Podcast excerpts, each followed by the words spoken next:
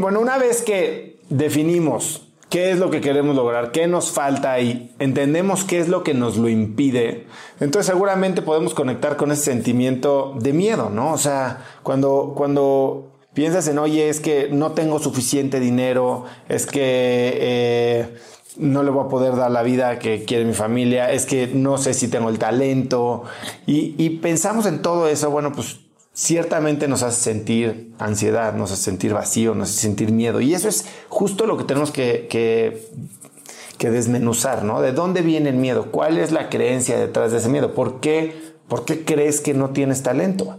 ¿Por qué eh, crees que para retirarte necesitas 10 millones de dólares y no 5?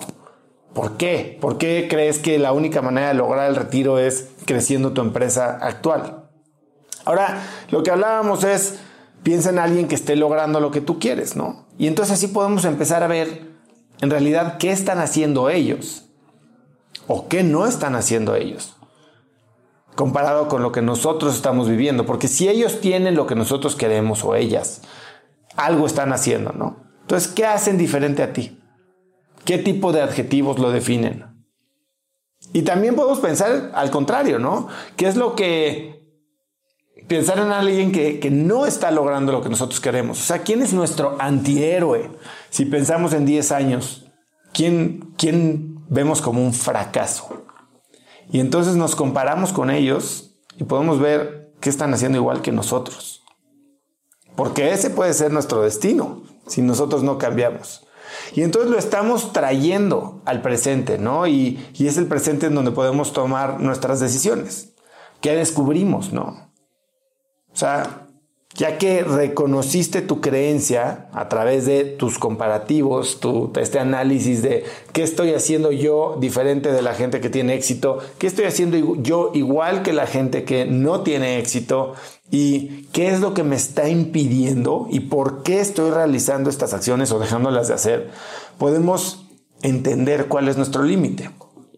No puedo tener esto, ¿por qué? Y entonces ese por qué es donde tenemos que enfocar toda nuestra fuerza ahí en Redime. Y entonces pasamos a retar, a enfrentar nuestra creencia, ¿no? Una vez que la reconocimos, tenemos que retar nuestra creencia, cuestionarla y entender de dónde viene.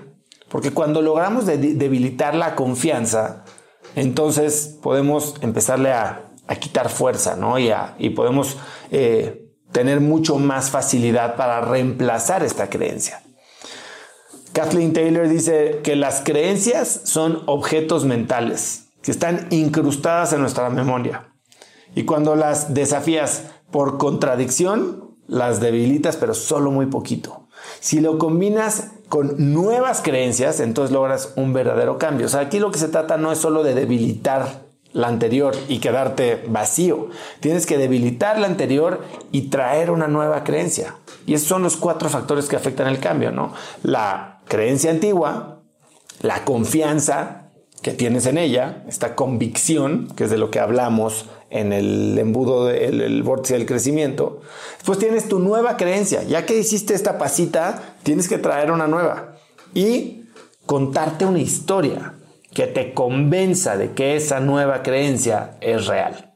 Si la historia que te cuentas no te la crees, si no es una buena historia, si no tienes elementos para agarrar esta nueva creencia que quieres implantar y sinceramente creerla y con, con datos que a gran o a menor escala te comprueben que lo que estás diciendo es real, entonces es difícil creerte una mentira. Una vez que tienes estos datos, cuando es lo que decíamos de la balanza, ¿no? ¿Se acuerdan de esa, de esa sesión? Tienes la creencia vieja, la creencia limitante, la creencia mala, que es la que pesa, y entonces le empiezas a quitar piedritas, le empiezas a quitar fuerza. Y al rato están más o menos equivalentes o balanceadas. Y hay que empezarle a poner piedritas de validación a la nueva creencia para que sea la que pesa. Y una vez que entiendes que puedes tener la opción de reemplazar esta creencia, de cambiar un, un pensamiento negativo, desempoderante, por algo empoderador, entonces lo único que tienes que hacer es decidir. Y para tomar una decisión tenemos que que entender los costos. Y es ahí cuando hablamos mucho, ¿no? De cómo se ve tu futuro si no lo cambias. Cómo se ve tu futuro si sí lo cambias. O sea, ¿por qué es tan importante hoy tomar una decisión que nos lleve a la acción?